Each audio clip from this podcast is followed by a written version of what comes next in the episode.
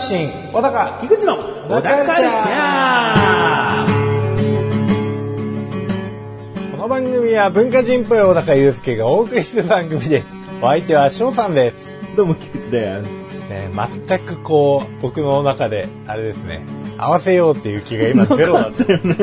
どういう言い方して合わなかったんだろうと思って。小高菊池の小高カルチャー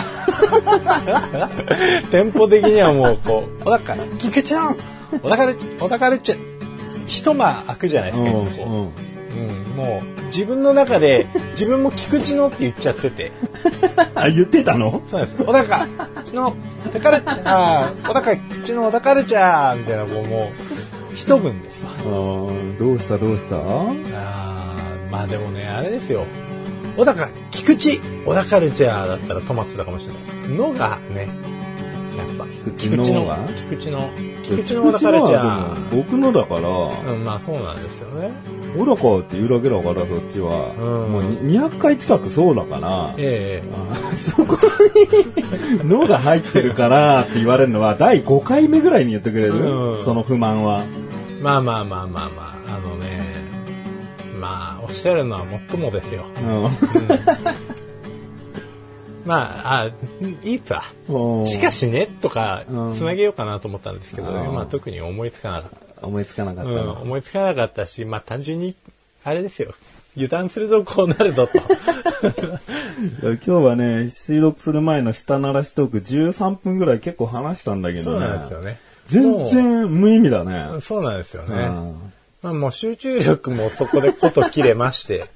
ええええ今回はね、あの、地元のパン屋さんの話してたんでね、あの、本編には一切使うつもりないんで。そうですね。ううんん。前ね、このオープニングに話した話をさ、うん。こうすごい卑猥な言葉から始まってるので、聞きたい人だけ聞いてくださいってってさ、うん。こう、さようだかーの後5秒ぐらいしてからさ、こう貼り付けといたんだけどさ、うん。まあそんな、なんだ、リアクションはなかったんで、うん。いい意味で言うと批判もなかったんで、なるほど。続けてよしと。黙認と。そうだね、黙るということに関しては僕らはいい解釈をしていきたいなと。いや、まあ、あれかもしれないですけどね、みんな普通にこう、もうそこで切ったっていうね。停止ボタンピッて押して。あー切っちゃったのかな、切ったら切ったら、えーその回は二十何分って短い回なんだけどな。うん。それはそれで問題ですね。う んうん。まあ、小高のね、今日の、今回の調子はどうかなっていうところをね、ね聞きどころにしてお送りしていきたいなとはい。思います。それでは最後までお聞きください。ね。こんなもんですよ、今日は。小田カルチャーは皆様からのご意見、ご感想をお待ちしております。番組ホームページのメールボタンをクリックして、投稿フォームよりお送りください。いろんなメール、お待ちしております。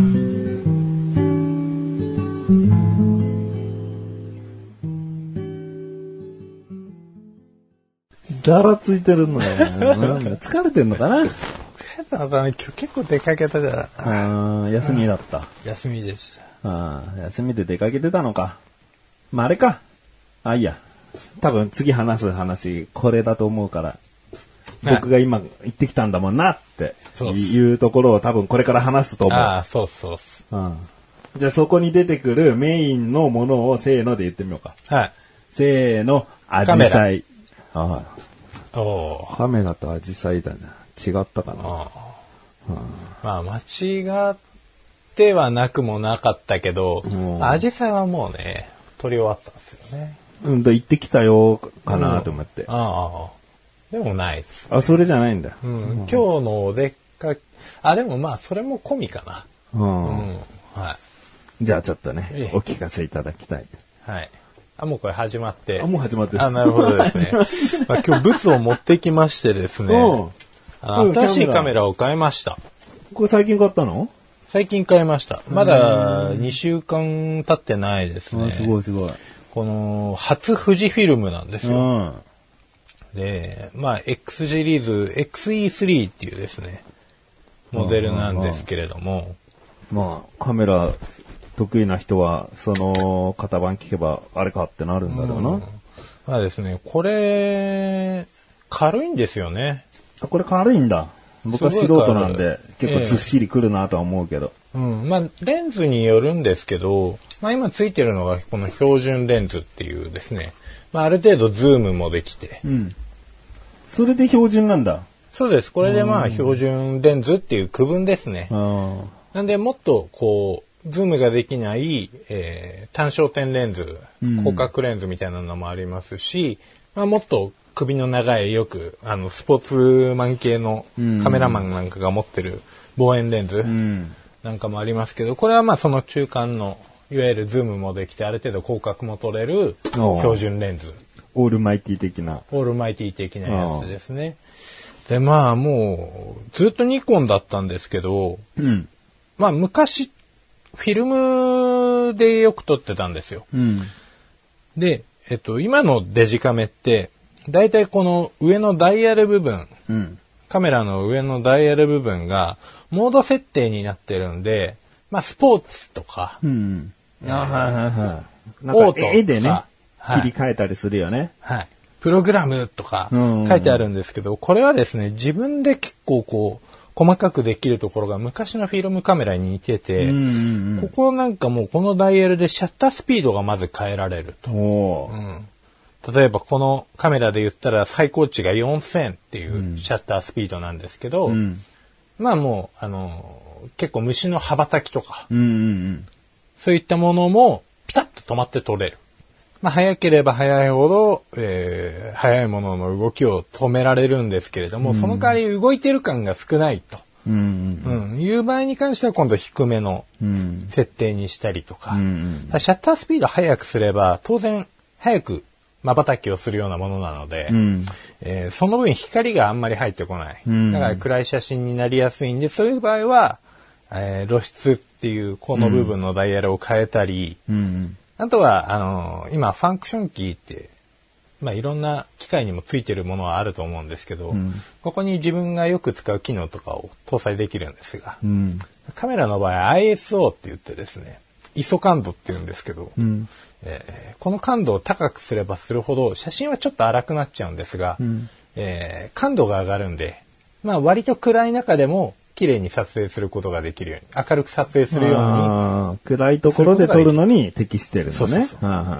暗いところで撮る場合はシャッタースピードを遅くする、しすぎると、ん今度手ぶれを起こしちゃうんですよ。あうん。うん長い瞬きなんで、その間に手が揺れると、ん写真もブレるんですうが、ん。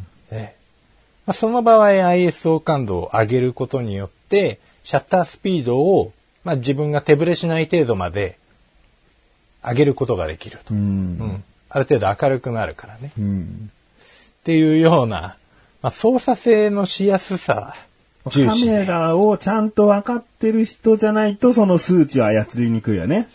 だから初心者向きではないんだよね。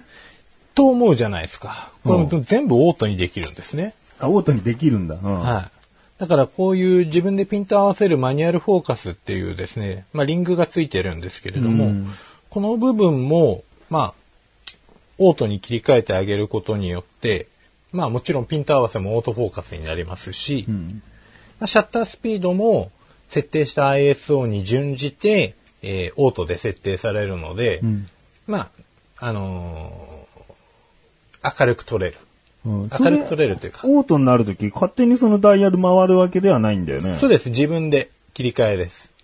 そのダイヤルは自分で切り替える。そうですね。その設定したものの時は、その内部で勝手にやってくれるやってくれるっていうそういうことね。だからまあ、単純なコンデジみたいなうん。感じにしてあげることもできます。うん。うん。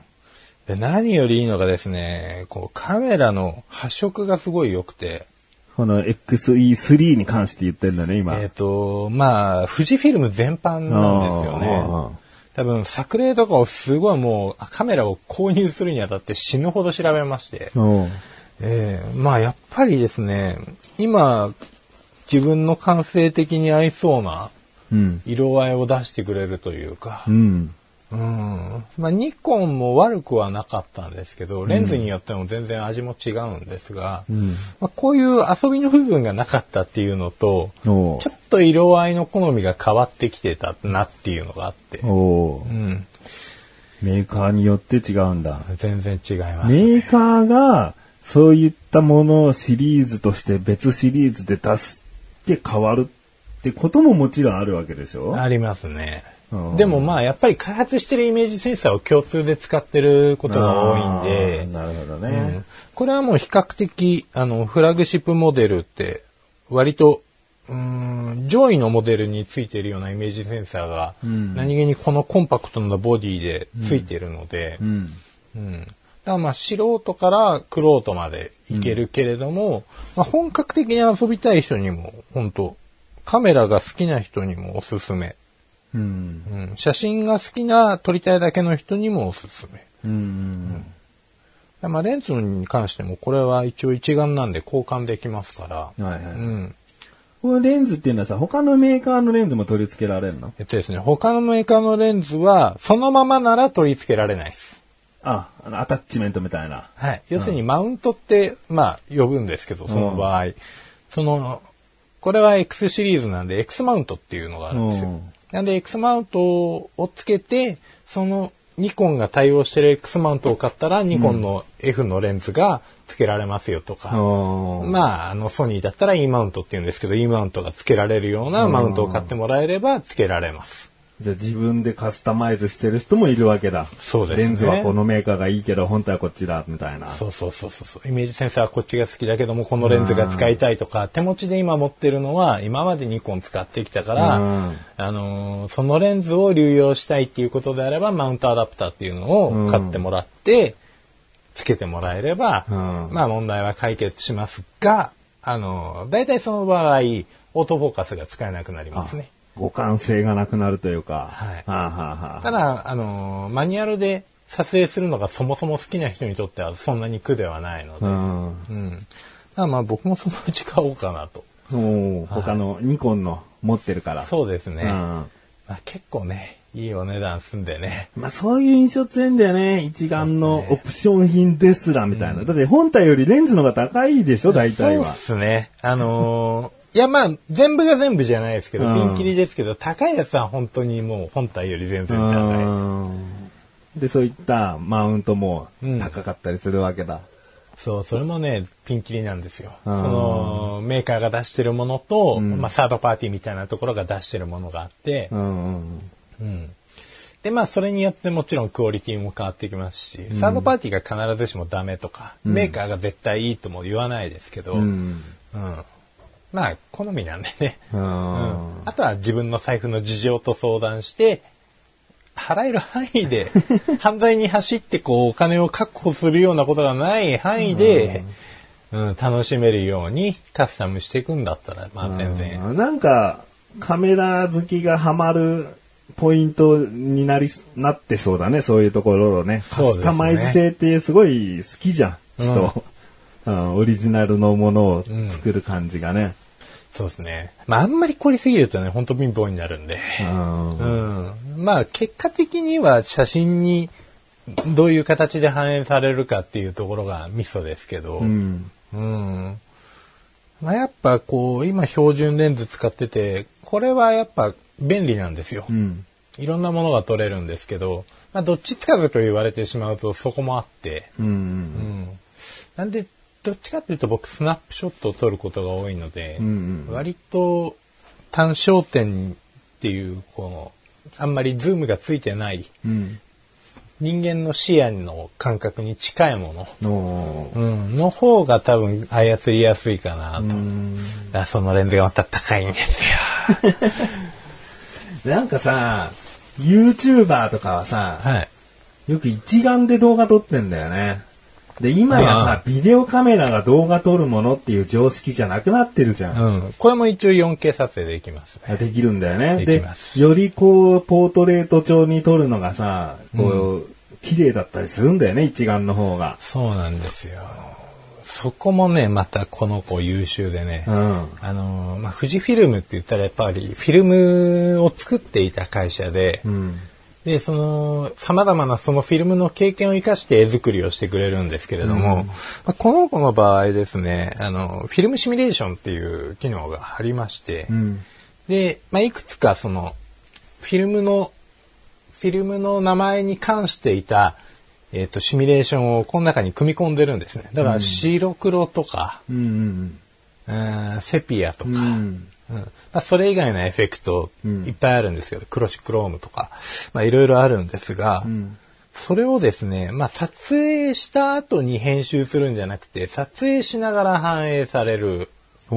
なんで、一応ここに EVF っていう、あの、液晶がついてるんですけど、背面に。うん。まあ、ここで絵を確認しながら、エフェクトのかかった状態の絵を確認しながら撮影ができる。うん。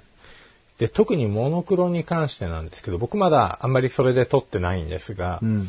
あの、粗さを変更できるんですね。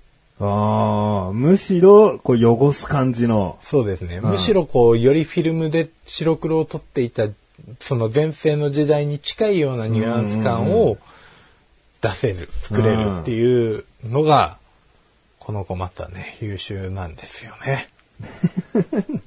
なるほど。そうなんじゃあこれから、なんだ、運動会だなんだで動画撮ろうという時も、こっち1台持ってた方が、小高的には効率が良かったりするのかな？ぶっちゃけ楽なんですけど、うんただまあ、あの、僕が持っている、そのソニーの、うん。えっ、と、まあ、動画撮影用のハンディがあるんですけれども、まあ、あれですよね。奥さんと一緒に買いに行って、うん。まあ、買いに行ったというか、その売り場に偶然通りかかったふりをして、うんあ子供が運動会の時とかに、うんこれ持ってたら、これ1台持ってたら、綺麗に撮れますよ。って、あ買ってもらった、はい、あの、いや、僕が言った。訴求したんです。ええで、ぐいぐい押しまして、で、まあ、あの、ちょっとこう、家のお金も使って、うん購入をしたものなので、うんそれは使えます。まあ確かにビデオカメラはビデオカメラでさ、そっちはそっちで、あの、写真撮れたりするからな。そうですね。あの、うんでね、やっぱあの、そう、うん。まあ、そっちの方がいいよね。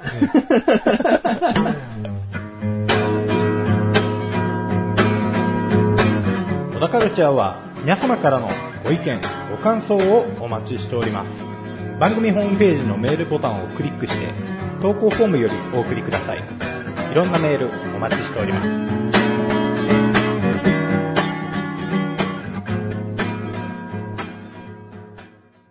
今回あれだね。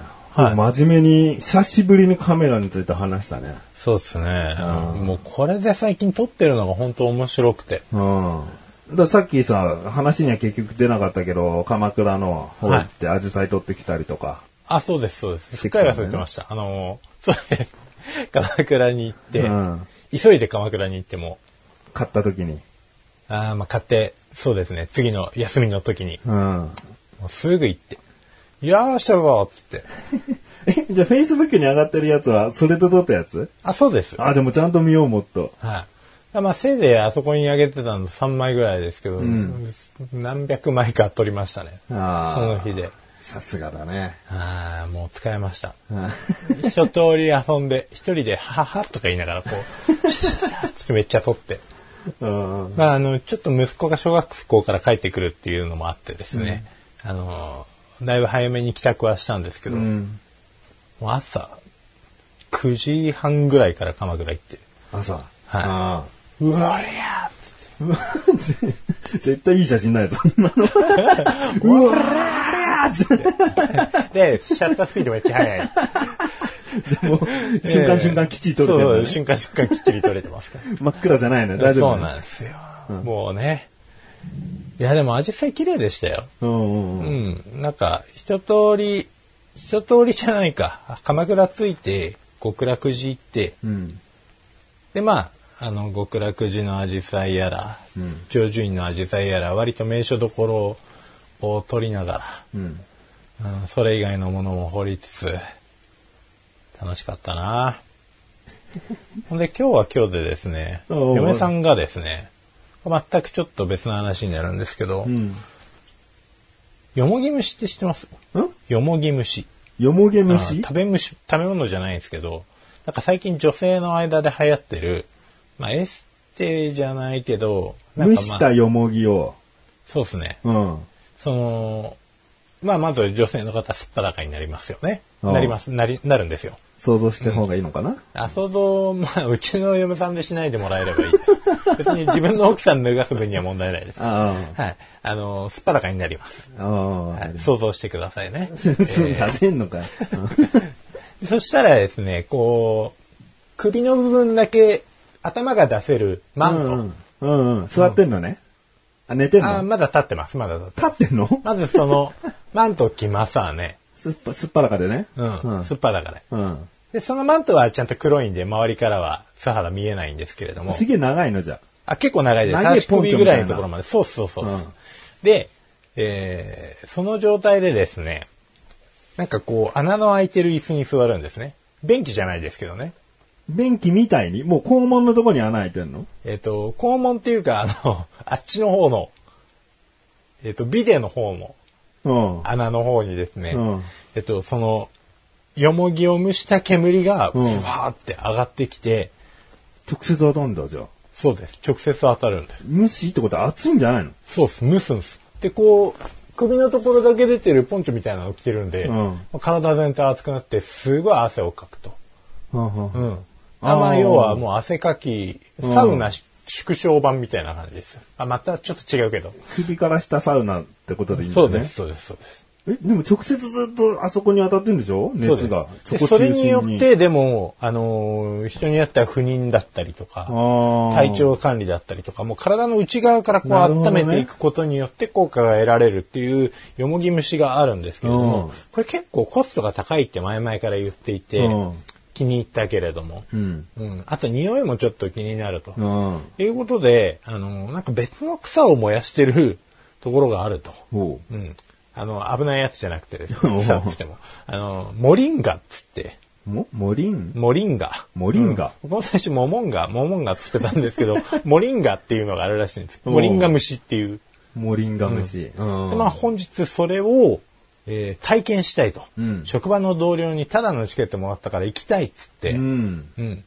で、まあ、俺もそこ入りてえなと思いつつ、うん、まあ、もちろん男子禁制なんで入れず。ああ、お店に入ることができないんだ。はあだそんななんかこう、おかしな感じの、うんスタイルで、まあ、汗だくになるのに、元町にあるんかいっていうのもあ思いつつ、ーおうーん、まあ、元町まで行きまして、あーで、まあ、このカメラちゃんをね、一緒に持ってったら、まあ、もう楽しいですよね。元町やら、中華街やらね。そこで一人探検時間ができたわけね。そうなんですよ。モリンガ虫どうでもいいんだな。そうです。無理な虫どうでもいい。言っちゃえばよもぎ虫どうでもいいんだな。口実です。こんだけ話したけれども、こんだけ話したけれども、何でもないです。そこの写真を撮ってきた、ないんだな。はいあ中華街とか。そうっす。楽しかったって話です。あーそうか。そうなんですよ。まあ、嫁さんも気持ちよかったみたいでね。うんうんうん。あの、気持ちよさそうにして帰ってきて。匂いはどうだったの？匂いも全然しなかったです。なんか終わった後化粧水もあるらしくて、うんまあ、化粧水も塗りの、んで、まあ、あの、その、ただのチケットをくれた同僚とはまた別の人らしいんですけれども、同じ病院の、あの、方も、なんか隣にいたらしくてう、ん。なんか楽しくお話ししながら、うん。あの、あそこに煙を入れてたらしいですわ。うん。簡単に言うとね。まあ、簡単に言うと、あそこに。ええうん。なんでまあ、モリンガ虫も、まあなんかでもむくみも取れたし、肌ツヤもなんか良くなったし、つって。うんで、やっぱりその、よもぎ虫より断然安いんですって。あ、そうなんだよ。もぎ虫1回分で、まあ2、3回できちゃうと。うん。よもぎの方が高いのかな、仕入れが。よもぎの方がそうみたいですね。ただまあ、なんか効果的にはそんなに変わらなかったみたいな。んむしろ匂いやら何やらがつかない分、ん私は断然モリンガ派だと。うん。もう今後回数券も買う予定ですと。覚悟しろみたいな。はあ、つって。でも確かに草は草なわけじゃんはいはいは気化されても成分も丸ごときね、持ってくるのかっつったらさ、まあそうなんですよね。なんか怪しいところあるじゃん。うんだから結局そういうもう植物性の煙なら、うん。効果一律な感じもなんかしないでもないよね。まあそうですよね。そしたらもともと匂いがない方を選んだ方がまあいいですよね。うん安くてね。うん。まあ蒸気なんでね、本当どの程度効果があるのかわかんないですけど、まあ、うん今なんとなくブームになってきてるらしいので、んもしかしたら一部の方の間では、こう、ある程度の効果が見込まれたのかもしれないですし。うん。じゃあそんなね、肌ツヤも良くなった奥さんを撮ったりもしたわけだ。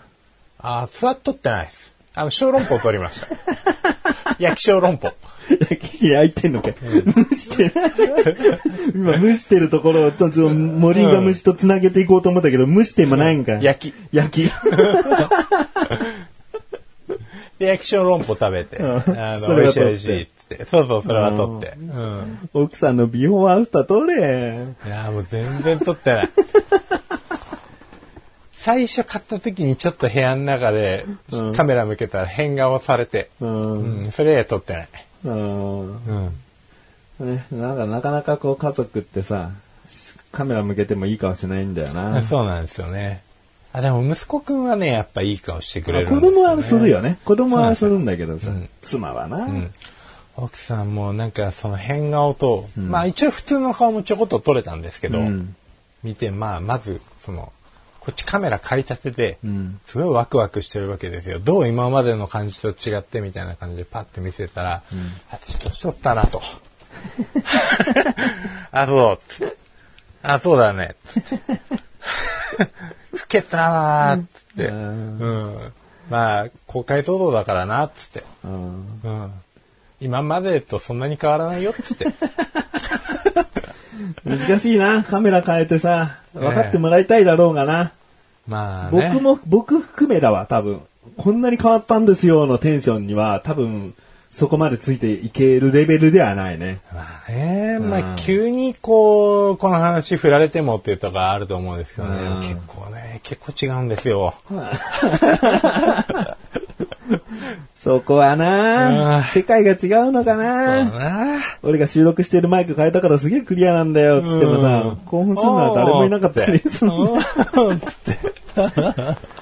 うん難しいんだよな、趣味の世界はな。そうなんですよね。だからこそ趣味友達っていうのは大事だったりしてな。だから今の世の中いいと思いますよ。うんそういう意味ではね、ソーシャルネットワークサービスがありますから。そうだね。で小高も写真やっぱ見たいけどな、ツイッターにももう適当に1枚ぐらい上げてってくれりゃさ、んもう文字もなしでいいから。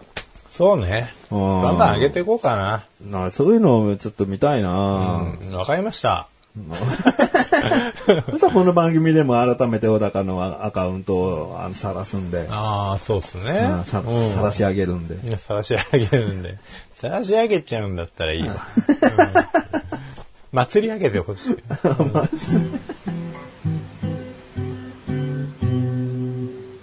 小田カルチャーは皆様からのご意見、ご感想をお待ちしております。番組ホームページのメールボタンをクリックして、投稿フォームよりお送りください。いろんなメールお待ちしております。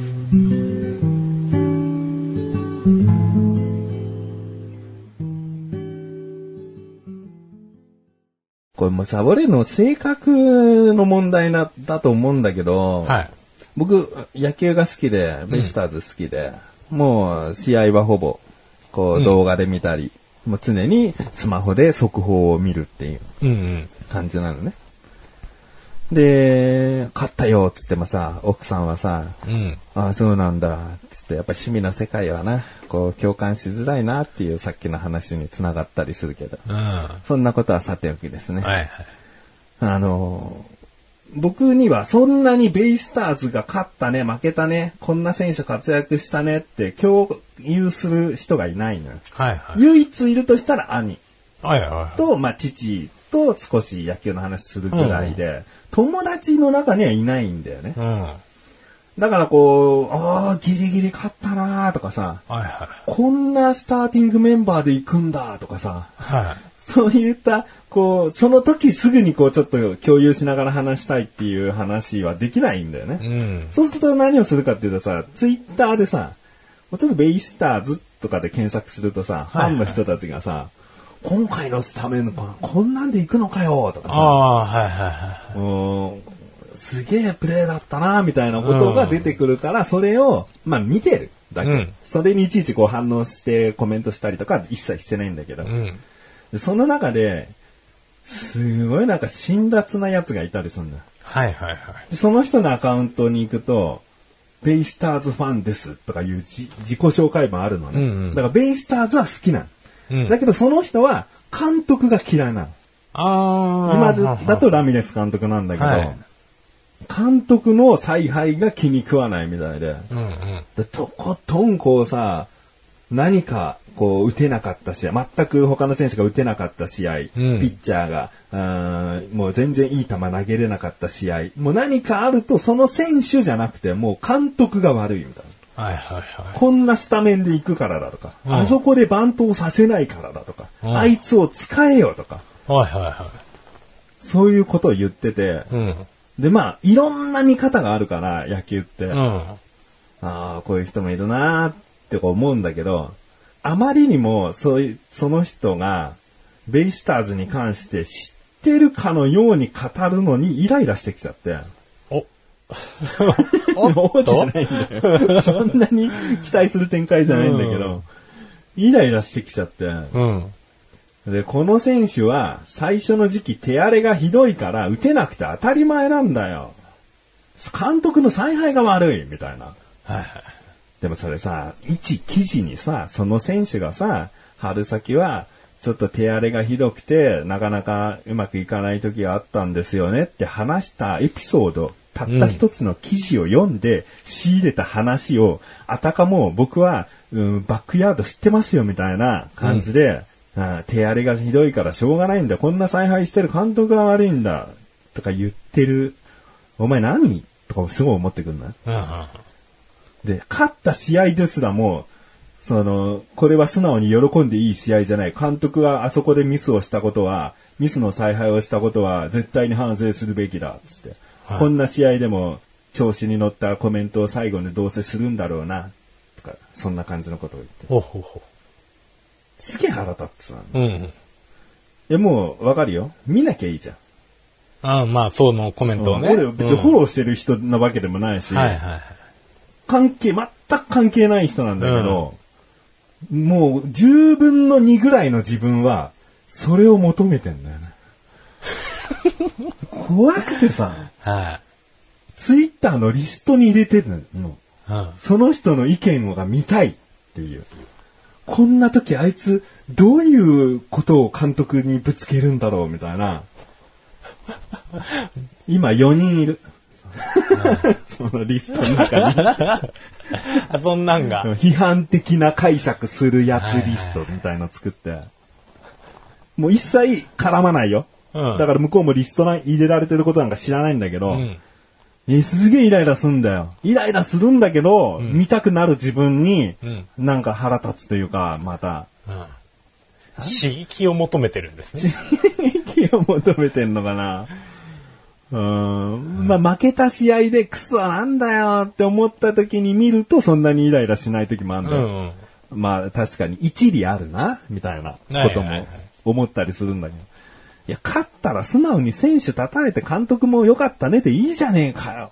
あで、しっかりと腹立ってるくせに、毎試合ごとそのリストは見るみたいな。あ。ああ。中毒ですね。それを、それを人は中毒と呼びます。ええ。まあやっぱね、もう、こう、ベイスターズで検索したら、まあそれなりにベイスターズ好きな人が、まあそういう話をしてるじゃないですか。で、まあ、和気あいあいとやってる中ね、ちょっと辛辣なコメントが入って、まあ、その人に対して、こう、ちょっと言い過ぎじゃないか的なコメントをする人もいるでしょうけれども、うん、そう、コメントしちゃう人もいいんだよね。そういうこと書いてるから。間違いないでしょうね。はいそうすると、好きなことを言わせろよと。わざわざ絡まなきゃいいじゃねえか、見なきゃいいじゃねえかってうん反論してるから、んその通りだよなって思ってんの。でも、だ俺がもし、もう、我を忘れて絡みに行ったらその仕打ちに合うだけのことだから圧倒的に的外れなことを、理屈が通ってない人ではない感じなんですようね。ん。まあ、たまに言うけど、う全般的にはまあまあまあまあ、そういう見方もあるけどもっていう感じ。だからまあ自分にないところの意見を、まあ、ある種持ってる人だっていう考うん。え方でいけば、うん。まあ、新しい欲しいもの好きとしてはですうん。よ、あの、ちょっと吸収したいんじゃないですか。ああ、今のちょっと救われたわ。えそういうところが10分の2の僕の中にあって、はい見たい。見て、ね勝手に腹立ってなんで見ちゃうんだろうで後悔してるかもしれないけど、その自分じゃ思いつかない発想を仕入れたいんじゃないのってことね。えそういうことですよ。ああうん、吸収したいんですよ。ああ、すっきりしてきたわ。家政婦です。死んでるええ 見ちゃいたいタイプ。見ちゃいたいタイプですよ。あそして見ちゃうタイプ。あ見ちゃいたい。結果としてはもう見ちゃうタイプ。でもあれだよ。全く関係ない話になるかもしれないけどさ、ええうちの住んでるマンションのさ、はい。その1階でさ、おおじさん、おじいちゃん、おじさんぐらいの間ぐらいの人がぶっ倒れててさ、うん。でもう、宅配の人とかが電話をしてたりしてて、別に俺が第一発見者じゃないんだけど、はい。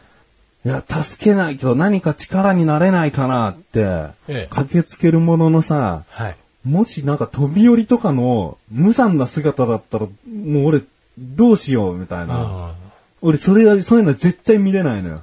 い。強制ダイエットになっちゃいますね。え？強制ダイエットになっちゃいます。ね。ダイエットね、よくわかんないけど。あの、もう食欲がなくなっちゃう。ああ、食欲と、まあ、食欲どころじゃないというかさ、うん、まあ精神的に。ね、うん、精神的に、うもう無理と思うんだけど、まあどうやらその登ってる階段でぶっ倒れただけで、うんうんうん。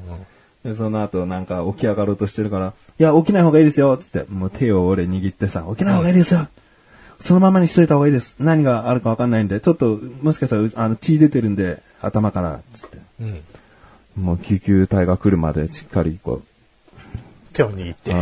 手握って。そしたら、うんあ、救急隊が来て、はい。普通に運ばれてったけどね。あその近所の人からも、お宅どちらさんで、あ、すみません、2年前から住んでるんですけど。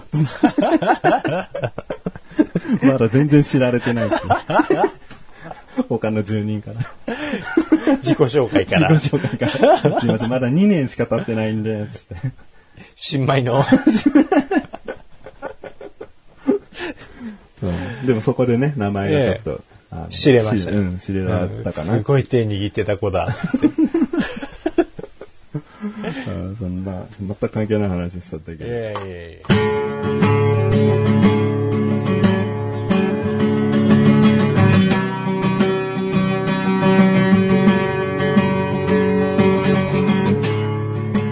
エンディングの小高はい、エンディングですね。はいい、やー、ちょっとね、今回真面目な感じだったかな。カメラに興味ない人もさ、カメラってあこういう楽しみ方なんだって思った人絶対いると思うな。うんなんかただ写真を撮って写真を管理して楽しんでるみたいなうんイメージだけの人もいると思うんだよね。うん。でもその写真を撮るカメラにうんどこまでその人のこだわりが、えー詰まっているのかあるのかっていうところも改めて知れたし、うん。この機種買って撮れば誰もしもが同じじゃないのって思いがちなところをさやっぱり技術だったりその知識があった上でのその操作でいい写真が撮れるんだなみたいな。そういうところ今回勉強になったんじゃないかな。勉強になりました。うん、まあ僕は3割ぐらい知ってたから、はい。まあ残り7割ぐらい改めて思いましたけど。はいでもやっぱり何度も言うようだけど趣味の世界の共有っていうのは難しいもので、難しいですね。あ小高が100の力説でカメラをおすすめしても僕がじゃあ一眼レフ買うねってなるのはまだ先のお話かなして。ねだって僕がベイスターズを力説しても小高がじゃあ今度観戦しに行きましょうって言ってくれるのは多分まだ先のお話になるとそう思うのでですね。崎陽軒食べに行きましょう。関係ないもんねあの、シウマイ弁当。シウマイ弁当食べに行きましょうだから、うんスタジアムで買うとちょっと高いからやめましょうっつって、ん普通に駅で買うっていう横浜駅集合。館内じゃなくて。そうですね。あのー横浜駅だったら、あの、崎陽軒のお店もあるんで、うんあそこで、こう、シューマイ食べ放題。崎陽軒のお店だったらむしろうちの近所にあるわ。うん。じゃあもうそそこで。こで。ってなるだろ 難しいなだから、こういう音声配信の趣味は、こう、共有できて、俺は嬉しいけどね。そうですね、うんここで繋がってるからこそね、うんうん音声配信もなかなか隙間っちゃ隙間そうだよ。ですもんだねっ。てこう、もういいっすって言われたら、ごめんな、今まで付き合ってくれてありがとうなって言うしかないぞ。こんなこと。まあまあまあ、うんそうですよね。なんかでも僕、音声配信を未だに聞く習慣がなかなか身につかないんですよね。ああ、そうだよね。ここまでやってね、そうなん10年以上ちゃんと配信してるやつは、やつなのに、うん、聞くということに関してはね。そうなんですよね。うんなんかもう聞くに関してはもう普通に音楽聞くに結構時間を割いちゃってるんで。もともとそうだよ。音楽が強いから。うーん。ねえ、どうしよう。聞こうかな、ちゃんと。いやいやいや、例えばね、小高がまたこう、うん、もう、7、80になってさ、うん。と軽く入院しなきゃいけないとかなった時にさ、んまとめて聞いてくれりゃいいやで。すね。じゃあ、ちょっと次回の入院まで。はい、楽しみにとっておきますから。強制できないんだよ、趣味は。まあ、その、サーバーだけ解約しないでもらえれば。そうね。えー、小田カルチャーは月に2回の水曜日更新です。それではまた次回。さようならさようなら